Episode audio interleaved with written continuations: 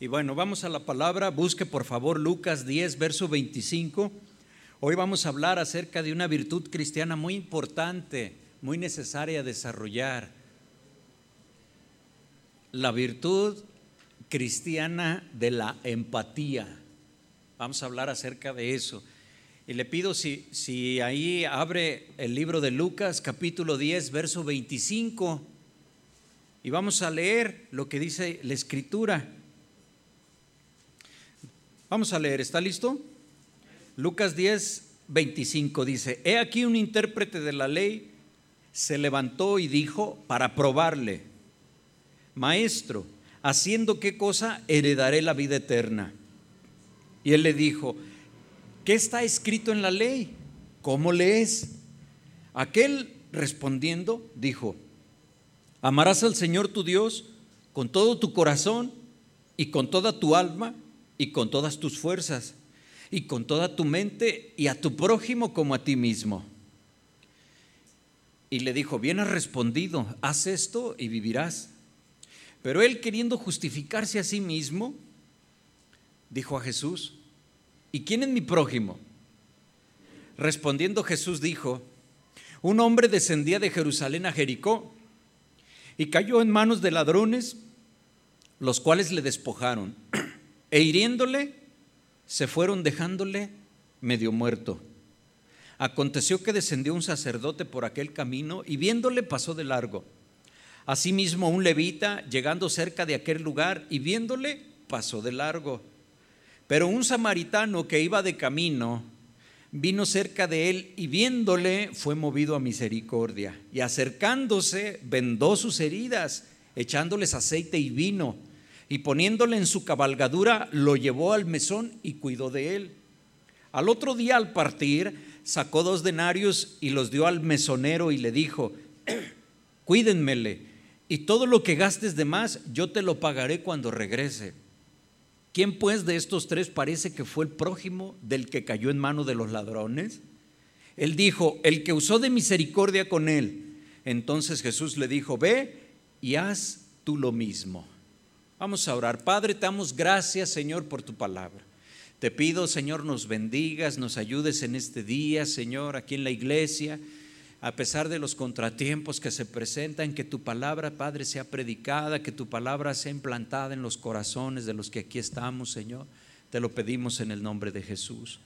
Que nosotros podamos desarrollar esta, esta virtud necesaria para la difusión del Evangelio, para la vida cristiana, la empatía, Señor. Te lo pedimos en el nombre de Jesús. Amén. Hay una frase que escribió eh, un personaje, una mujer, Helen Keller o Keller, muy famosa porque esta mujer tenía una discapacidad. Eh, e invidente dice eh, esta frase, siempre que alivies el dolor de otro ser humano, tu vida no será en vano. Bueno, eh, no será en vano. Y bueno, qué interesante si nosotros partiendo de esa premisa poder decir, bueno, nuestra vida ha servido hacia los demás. Hemos tratado de aliviar un poco el dolor de los demás. No somos Dios. Es claro para nosotros eso, más que claro. La obra siempre es de Dios, la obra es del Espíritu Santo, pero nosotros somos instrumentos de Dios. Este, este personaje, Helen Keller, no hay duda que ella entendía lo que era el sufrimiento emocional. Pues fíjese, a los 19 años de edad, una enfermedad la dejó completamente ciega y sorda, dice su biografía. No obstante, y para bendición de ella, una maestra que ella tuvo, una maestra compasiva, Ana Sullivan, dice la historia, le enseñó a leer y a escribir en braille a, a Ana y más adelante le enseñó a hablar. ¿Sí? Esta señora Ann Sullivan o Anna Sullivan sabía muy bien lo frustrante que era luchar con una discapacidad física, pues ella misma estaba casi ciega. Pero ella con paciencia ideó una manera de comunicarse con Helen que consistía en ir deletreando las palabras en la mano de ella. ¿Sí? La empatía de esta maestra, es decir, la empatía es, vamos a ver definiciones más adelante, básicamente es ponerte al lado de alguien. La empatía de su maestra impulsó a Helen a dedicar su propia vida a ayudar a los ciegos y a los sordos. ¿Sí? Como había tenido que esforzarse mucho para superar su discapacidad, ella se compadecía de quienes se encontraban en circunstancias similares y deseaba ayudarlos. Seguramente nosotros nos hemos dado cuenta de lo, de lo sencillo que es en este mundo, en este mundo egoísta, cerrar la puerta de esas tiernas compasiones, cerrar la puerta de nuestro corazón a esas necesidades de compasión y de misericordia y pasar por alto las necesidades ajenas. La palabra de Dios en Primera de Juan, su capítulo 3, verso 17, dice la escritura, ahí Primera de Juan 3, 17, pero el que tiene bienes de este mundo, otras versiones dicen, el que tiene riquezas, el que tiene capacidad material, dice, el que tiene bienes de este mundo y ve a su hermano tener necesidad y cierra su corazón contra él, ¿Cómo mora el amor de Dios en él? si tú tienes una bendición económica, no estamos hablando de que seas rico, porque hay unas versiones que dice el que tiene riquezas de este mundo. Si se refiere a eso, al que tiene eso y cierra su corazón, ¿cómo mora el amor de Dios, de Dios, de Dios en él? No se puede entender eso. Aún así, a los cristianos se nos manda amar al prójimo y tenernos amor amor intenso, amor, genuino unos a otros. ¿Sí? El segundo mandamiento, de los cuales Jesús resume toda la ley y los profetas, es el Antiguo Testamento, la ley de Dios que conocemos como los diez mandamientos, pero los demás mandamientos que se tuvieron que ir añadiendo, dados ya no por Moisés, sino dados por los profetas a su pueblo, la ley y los profetas se resumen en dos mandamientos. Marcos 22, 39 dice, el segundo es semejante, el segundo mandamiento, amarás a tu prójimo como a ti mismo. Porque el primer mandamiento es amar a Dios con toda nuestra mente, con nuestro cerebro, nuestra inteligencia, con nuestras emociones, con todo. ¿sí? Primera de Pedro 4.8 yo sé que a lo mejor voy rápido en los pasajes, ¿verdad? Pero yo sé que usted está ya anotando. En el, en el teléfono se encuentran rápido los que pueden, ¿verdad? Primera de Pedro 4, verso 8 dice, y ante todo, tened entre vosotros ferviente amor, porque el amor cubrirá multitud de pecados.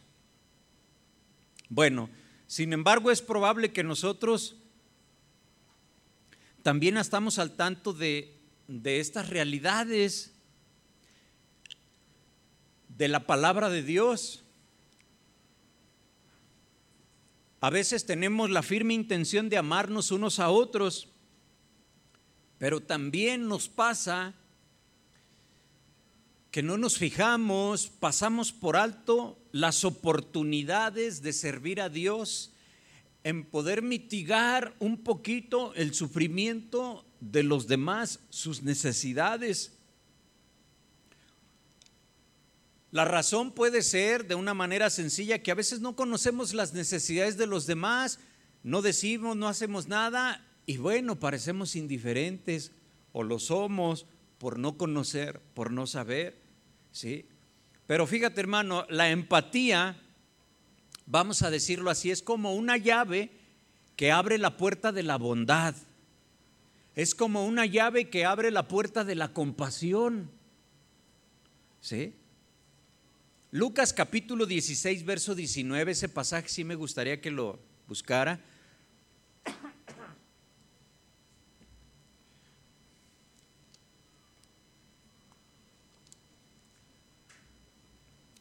Había un hombre rico, fíjese, se vestía de púrpura y de lino fino y hacía cada día banquete con esplendidez. Imagínese, en Lucas 16, 19, ¿sí lo dije correcto? Lucas 16, 19, un hombre rico que se vestía de púrpura y de lino fino y hacía cada día banquete con esplendidez. Había también un mendigo llamado Lázaro que estaba echado a la puerta de aquel, ahí en su casa, en la puerta. Dice que estaba lleno de llagas y ansiaba saciarse de las migajas que caían de la mesa del rico. No dice que lo hacía, solamente ansiaba, se le antojaba, ¿verdad? Dice, y aún los perros venían y le lamían las llagas. El hombre rico y Lázaro es una muestra de la falta de empatía. Cuando el rico estaba vivo, porque después esa historia habla cuando los dos mueren, ¿verdad? Y lo que sucede. Pero el rico está, cuando él estaba vivo, no es capaz de ver al hombre pobre. ¿Sí? A Lázaro que se encuentra tumbado ahí en el suelo frente a su puerta o tal vez no le puede ver o no le quiere ver, no le ha prestado atención. Para el rico, Lázaro era invisible. Solo los perros notaban a Lázaro cuando lambían sus heridas. Es una situación triste, que a veces nosotros nos hemos llegado a sentir invisibles. Llegamos a decir, lo que yo estoy pasando a nadie le interesa. Y entonces si nosotros no nos acercamos a Dios, desarrollamos sentimientos que Dios no quiere, porque de ahí vienen las soberbias, los orgullos, las durezas de corazones hacia los demás. Porque mira lo que yo estoy pasando y parece que soy invisible, a nadie le importa, nadie nota, nadie se da cuenta. Y dice esta historia que Lázaro estaba a la puerta de este hombre y él hacía banquete con esplendidez. Un diccionario define la empatía como un sentimiento de participación afectiva de una persona en una realidad ajena a ella, especialmente en los sentimientos de otra persona. También sobre la empatía se ha dicho que es la capacidad de ponerse uno, uno mismo en el lugar del otro.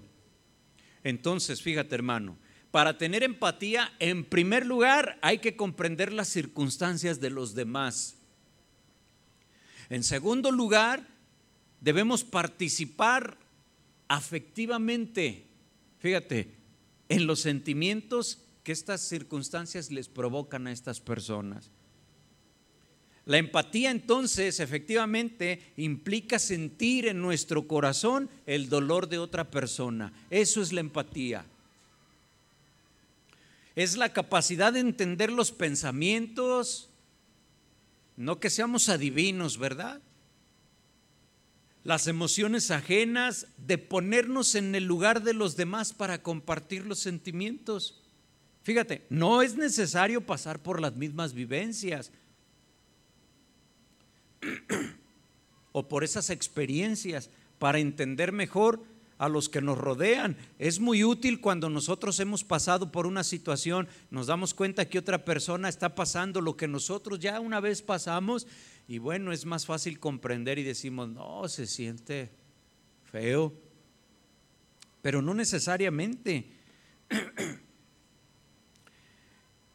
Nosotros necesitamos ser capaces de captar estos mensajes verbales, estos mensajes no verbales que la otra persona transmite o quiere transmitir y hacer que se sienta comprendida de una manera única y especial.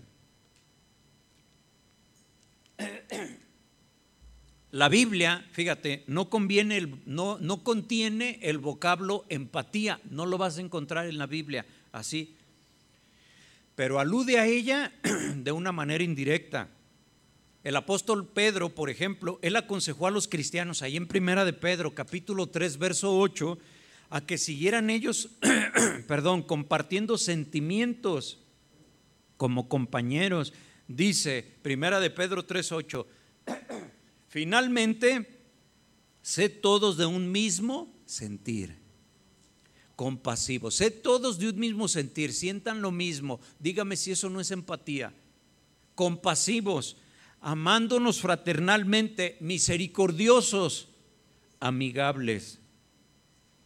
La palabra griega que se traduce compartiendo sentimientos como compañeros que vemos en ese pasaje significa literalmente que sufren con otro, que se conduelen con los demás. El apóstol Pablo recomienda manifestar sentimientos similares cuando él exhorta a los hermanos cristianos, ahí en Romanos 12, verso 15 y 16, les dice, regocijarse con los que se regocijan, llorad con los que lloran. Y añadió, estén dispuestos para con otros del mismo modo como lo están para consigo mismos. Ah, gracias. Sí. Este pasaje fue el que el Señor puso en mi corazón, en mi mente para preparar esta enseñanza. Yo le preguntaba, Señor, ¿qué voy a, qué voy a compartir de, la palabra? Y el Señor me, venía este pasaje, llorad con los que lloran, gozaos con los que se gozan. Y pues me mostró el Señor acerca de la, de la empatía. ¿sí? ¿Cómo podemos nosotros amar al prójimo como a nosotros mismos, como es el mandamiento de la Biblia? si no nos ponemos en el lugar de otra persona. Tratemos de entender eso. ¿Cómo amar al que tienes a un lado, que es tu prójimo? ¿Cómo lo vamos a amar si nosotros no consideramos lo que esta persona está pasando? Cuando a la persona que tenemos a un lado le va bien, le dieron un aumento de trabajo, pudo tener alguna cuestión, si usted quiere material, una casa, un auto, lo que sea, algo mejor, y a veces el, ser humano, eh, una de sus condiciones es a, sentir molestia, que se puede traducir también como envidia. Nos incomoda, nos molesta. Ves en el Facebook que un hermano eh, anda allá en Cancún. ¿Sí? Se tomó la foto ahí este, en donde está saboreando un coquito bien helado. ¿Qué tal le caería ahorita, verdad? Y luego usted dice, ay, mira, este, no dice nada, pero a lo mejor le cayó gordo el hermano. Entonces, ¿cómo nosotros vamos a poder amarnos entre nosotros si no desarrollamos esto de ponernos en el lugar de ellos, de gozarnos con ellos? Qué bendición que este hermano puede ir a hacer eso, gloria a Dios. Cuando alguien está pasando por un momento difícil, nosotros también tratar de sentir lo que Él está pasando y acercarnos, ¿verdad? Cuando a, alguno de nosotros pues sufrimos eh, el desprendimiento físico de, un ser querido que parte con el Señor. Y entonces aquel que ha pasado por eso entiende y, dice, no, va y da condolencias de verdad, de corazón sentimos que las palabras que decimos son, quisiéramos hacer más. Son, las sentimos a veces como vacías, como palabras. A veces solamente vamos y les damos un abrazo y no sabemos ni qué decir, pero es por la empatía que estás sintiendo. ¿Sí? La mayoría de nosotros tenemos cierta empatía natural. ¿Quién no se ha sentido conmovido de ver las desgarradoras imágenes de niños hambrientos o refugiados o afligidos? Cuando vemos algo en la televisión, una situación, cuando ves que eh, ahora por los temporales de huracanes, eh, que la gente pierde todo en su hogar, pierde, quedan en la calle literalmente y a veces dices, ay, pobre gente, ¿qué está pasando, verdad? ¿Qué madre puede pasar por alto el llanto de su hijo, una situación de sus hijos. Todos tenemos cierta empatía de manera natural, pero no todo sentimiento se percibe con esa facilidad. Resulta a veces difícil entender los sentimientos de quienes tienen depresión, por ejemplo, que es una situación muy común en las personas que tienen situaciones de depresión, problemas por alguna razón, por alguna cuestión espiritual o por alguna cuestión fisiológica. Y a veces hay gente que nos desespera o desesperan al familiar, alguien que siempre tiende, no quiere salir del cuarto, que siempre está llorando, se siente mal. Y a veces decimos, ay, este ya no, no sabemos ni, ni qué hacer. O dudamos de que tenga algo. No tenemos a veces una empatía. Es difícil poder entender esas situaciones.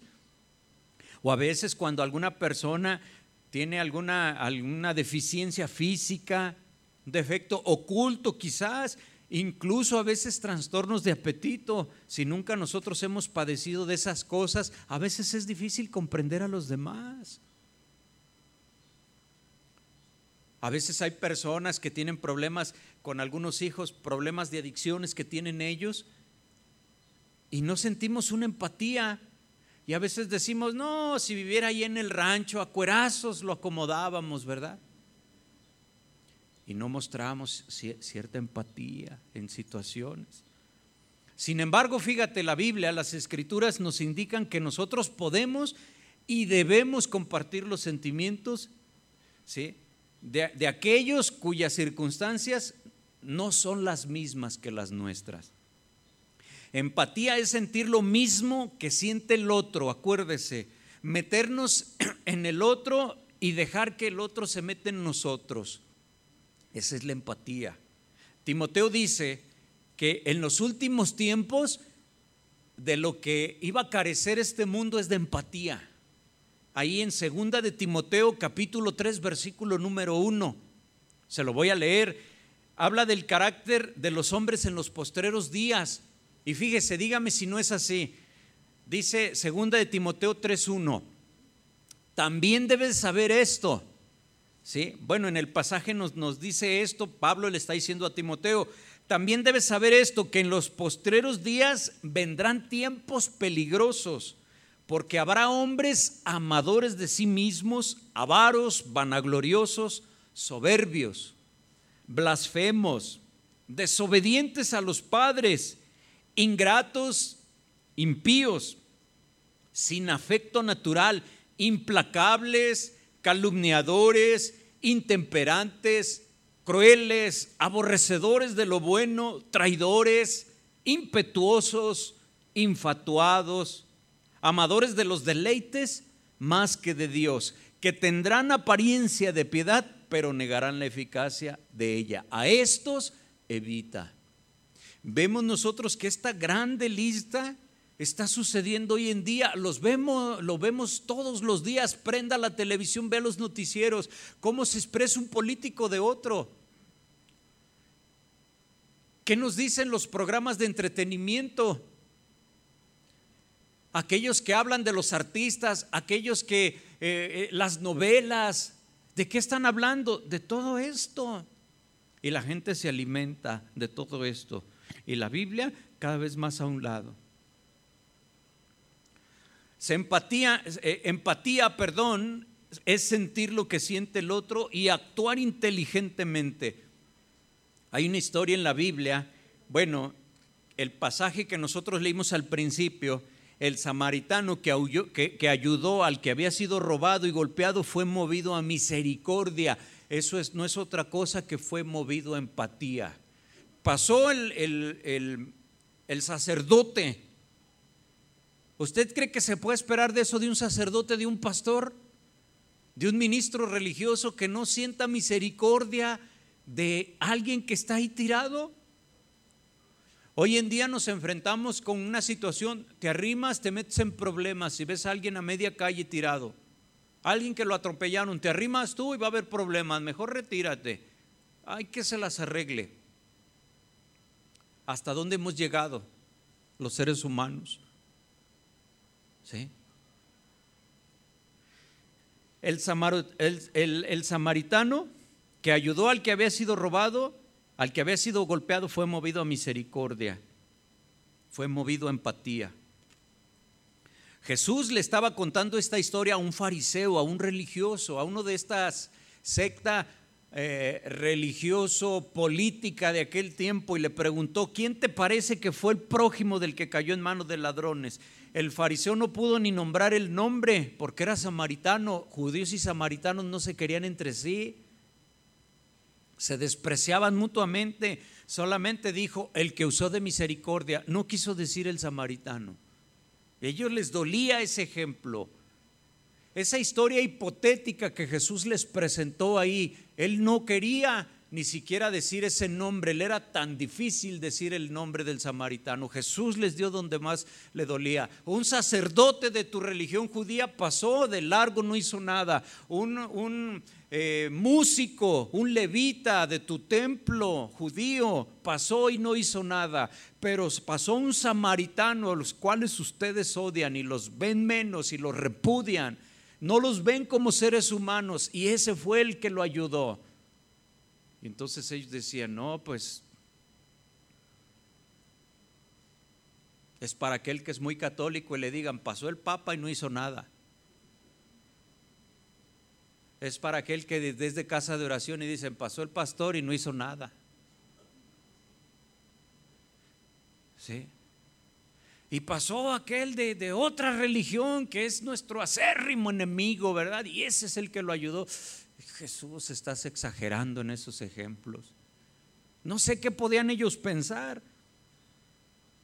A veces decimos empatía, yo, ¿verdad? ¿Será que podamos mostrar nosotros compasión? ¿Será que tenemos un corazón tan duro para no mostrar empatía con los demás?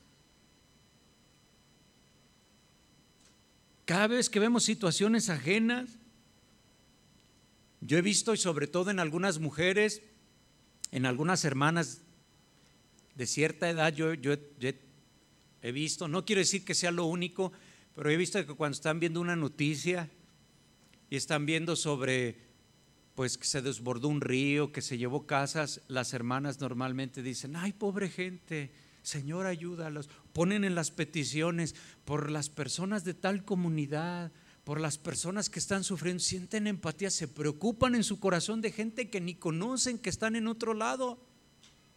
Y a veces debemos confesar y debemos decir, ay, pues vamos a orar por, por, los niños que, que sufren en África y los que sufren aquí en Ciudad Guzmán y nos desviamos. Pero sabes, ese sentimiento que tienen, pongo el ejemplo de mujeres, pero también seguramente hay muchos de ustedes, hombres o jóvenes que lo tienen. Eso es algo que nosotros debemos desarrollar. Y si tú haces oración por esas personas, puedes hacer mucho. La oración eficaz del justo puede mucho. Hay más cosas que podemos hacer, no nada más orar. ¿Sí? La, empatía cristiana es diferente de la del mundo. Si, si, digo de la empatía mundana, no es un término despectivo, es para hablar del mundo sin Dios, porque a veces la palabra mundana la usamos los cristianos de manera despectiva y no, no es así. Pero la empatía cristiana es diferente a esa empatía que se conoce en el mundo. Este no es un término exclusivo del cristiano. De hecho, es más común afuera que, que aquí adentro. Si a veces se maneja más allá. Pero la empatía del mundo, en esa empatía del mundo no está Dios, es solamente eh, una técnica, pudiéramos decir así, para entender a las demás personas. La empatía cristiana es el motor para la comprensión del amor. Este, el amor, debe ser entendido no como sentimiento entre nosotros los cristianos, pues como, como tal no existe, eso es del mundo. Si fuese un sentimiento nada más en nosotros, la empatía cristiana, sería entonces muy errático, piénselo, antojadizo, circunstancial, ¿sí? deferente. Y esto es lo que caracteriza al amor del mundo. Siento, amo. No siento, ya no amo. Me quiero divorciar, pastor, de mi esposo, de mi esposa, porque se acabó el amor. ¿Cómo que se acabó el amor? Sí, es que dice Rocío Durcal que el amor acaba. Rocío Durcal 3:26. O la leona dormida, ¿cuál es? Está dormida, no le hagas caso, está modorra. ¿Sí? Entonces, debemos entender que el amor es una determinación y que solamente existe en Dios. El amor es una decisión, una determinación. De ahí nacen sentimientos, pero es ese orden. De tus decisiones nacen de sentimientos y no al revés. Y no de que de un sentimiento te haga tomar una decisión, porque nosotros debemos obedecer a Dios. Ama a tu enemigo. ¿Cómo entiendes eso si no es a través de una determinación, de una decisión? Ama a tu enemigo. Aquel que habla mal de ti, que te chismeó, que te inventó un montón de cosas, ora por él y bendícelo. Y tú dices, no hombre, pues que voy a andar orando por él. O nuestra oración, Señor, llévatelo. Señor, que le caiga un rayo, no sé, que, que, le hagan daño los tacos. Y no, no puede ser así. Entonces, la, nosotros decidimos contra nuestros sentimientos bendecir a aquel que habló mal de nosotros, que nos causó muchos problemas. ¿Sí? Yo me di cuenta hace algunos años de una actitud muy, muy, muy fea, muy difícil, ¿verdad? Que puede, puede ser motivo de, de, risa entre nosotros, pero una, una persona por meter en problemas un matrimonio le, le mandó unas flores contrató ahí en la florería y las llevó ahí el repartidor en su moto, un bello ramo de flores, ¿verdad? Eh, así como un pretendiente desconocido, se las mandó a una mujer casada para que llegara la hora que estaba ahí el esposo y es cuando es el esposo y yo no te las mandé, ¿quién te está pretendiendo y queriendo hacer cosas así? Imagínense. En el mundo hay sentimientos así, ¿verdad? Pero bueno, nosotros eh, debemos actuar en obediencia a la palabra. Esa determinación que solamente existe cuando tenemos a Dios. El amor es una determinación, una decisión. Solamente Dios puede poner en nuestros corazones una capacidad tal de, nosotros poder sentir empatía por los demás, de dar sin esperar nada a cambio. Solamente eso nace de un corazón convertido al Señor. De entregar aun cuando la persona es ajena a nosotros, o peor aún cuando es nuestra enemiga, que podamos sentir empatía con aquel que se porta mal con nosotros. Solamente eso es un corazón entregado a Dios. Dios determinó amarnos desde antes de la fundación del mundo, de manera que no nos ama por lo que somos o por lo que hacemos o por dónde nos encontramos o por lo que tenemos. Simplemente nos ama porque Dios es amor. Y en su voluntad soberana, su gracia, su misericordia, determinó amarnos. Él lo decidió. Porque dígame, ¿es usted tan bueno como para que Dios lo ame? Dios decidió. Y en ese amor de Dios derramado en nuestros corazones, que nosotros también podemos determinar amar a los demás y con ello ejercer esa empatía cristiana. ¿Será en ese amor que entonces podemos ponernos en los zapatos de los demás? Que es otra definición muy coloquial, muy sencilla, muy entendible de lo que es la empatía, ponerte en los zapatos de los demás. ¿Sí? Pensar cómo nos, nos sentiríamos nosotros en los pies del aconsejado, de aquella persona que estamos ministrando, de aquella persona que, que viene a platicarnos algo. Sí.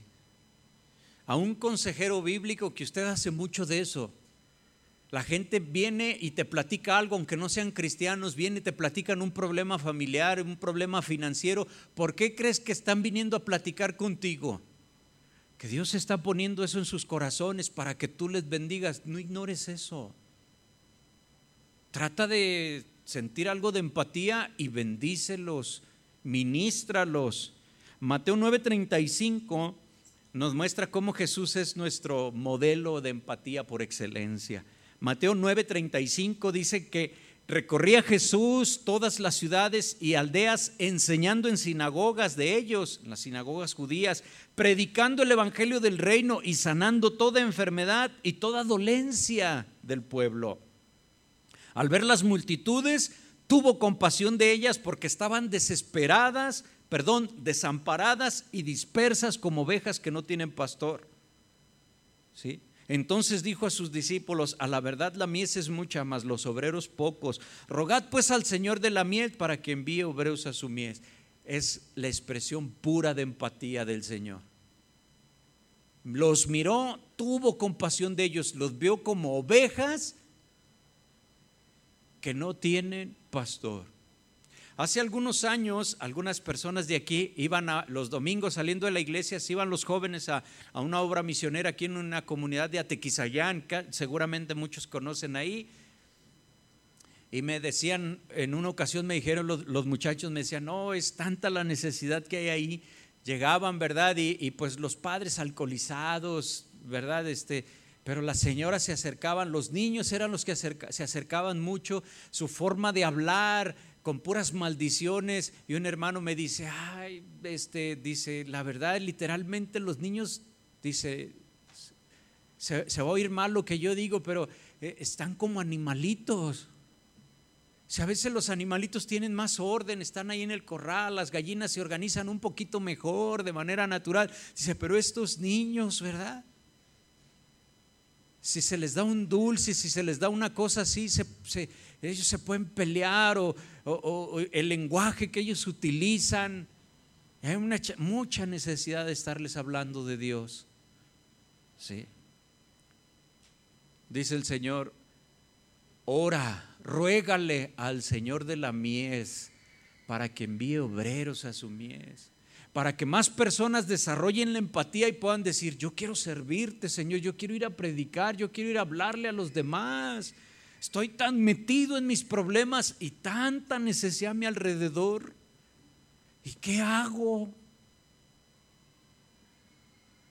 Sí.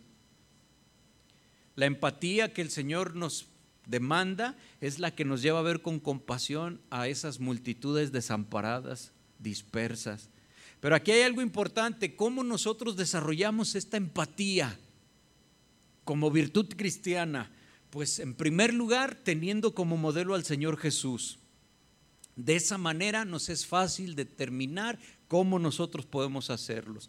Mire, no olvidemos que nuestra norma de vida, nuestra autoridad son las escrituras. Vamos a partir de ahí. A la luz de la Biblia, a la luz de las escrituras, debemos aprender cómo ayudar a los demás, que es lo, compartiéndoles lo que ellos necesitan. ¿Sí? será como dice la palabra que debemos hacer.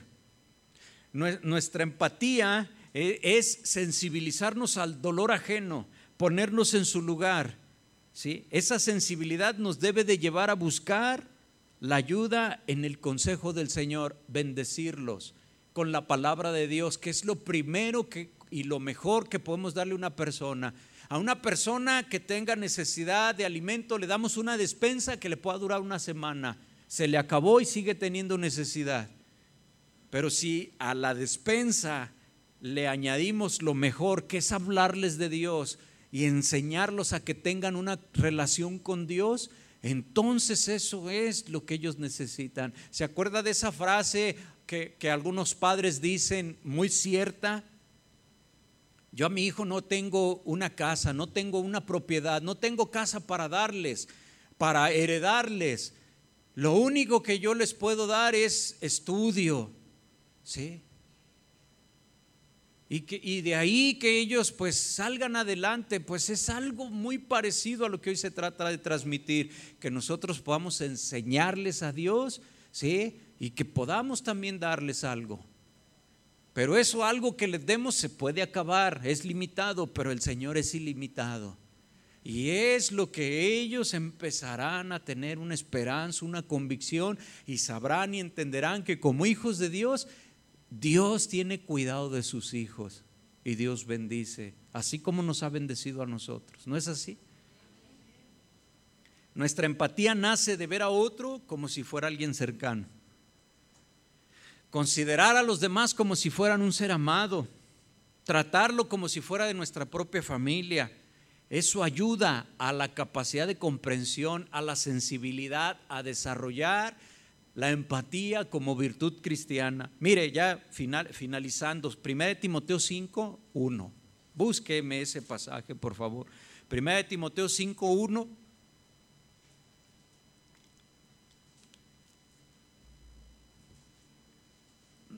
Dice, no reprendas al anciano, sino exhórtale como qué? Como a padre. A los más jóvenes como hermanos a las ancianas como a madres, a las jovencitas como a hermanas con toda pureza. Es hermosa la instrucción que nos da el apóstol Pablo.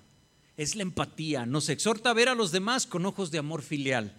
Al anciano verlo como un padre. Una persona que, es anciana y, y, uno dice, ¿cómo voy a dar un consejo a un anciano? Él debe dármelo a mí, pero a veces Dios nos usa. Y sobre todo tú como cristiano y el anciano si no conoce de Dios, tendrá una gran experiencia, pero necesita a Dios. Exhórtalo como a tu padre, o sea, siente una empatía con amor, ¿sí? A los más jóvenes como si fueran tus hermanos. Alguien va a decir, oh, le pongo una regañada. A mi hermano a veces hasta lo pateo. No, no, no. No le des por ahí, ¿verdad? Ahora, a las ancianas como a madres, a las jovencitas como hermanas con ojos de pureza. Si así lo hacemos, podremos nosotros solidarizarnos con su dolor, con sus situaciones de vida que, que demandan nuestra atención, podemos ayudarles con el amor del Señor. Un amor que no escatima tiempo, ni esfuerzos, ni recursos. Podemos entonces darnos incondicionalmente, ser instrumentos en manos de Dios. Ahorita que se trataba de moverle ahí un cable a la luz que viene allá de los postes de afuera, unas pinzas en mis manos, nomás no. Unas pinzas en las manos de Pancho, ya, hacen algo. ¿Sí? Usted en las manos mías, no, no llegamos ni de aquí a la esquina, hermano, ni a la puerta. Pero usted y yo en las manos de Dios, Él es el experto. Él es el que nos ayuda. Amén. ¿Sí? Entonces seamos instrumentos en manos de Dios para restaurar a los demás.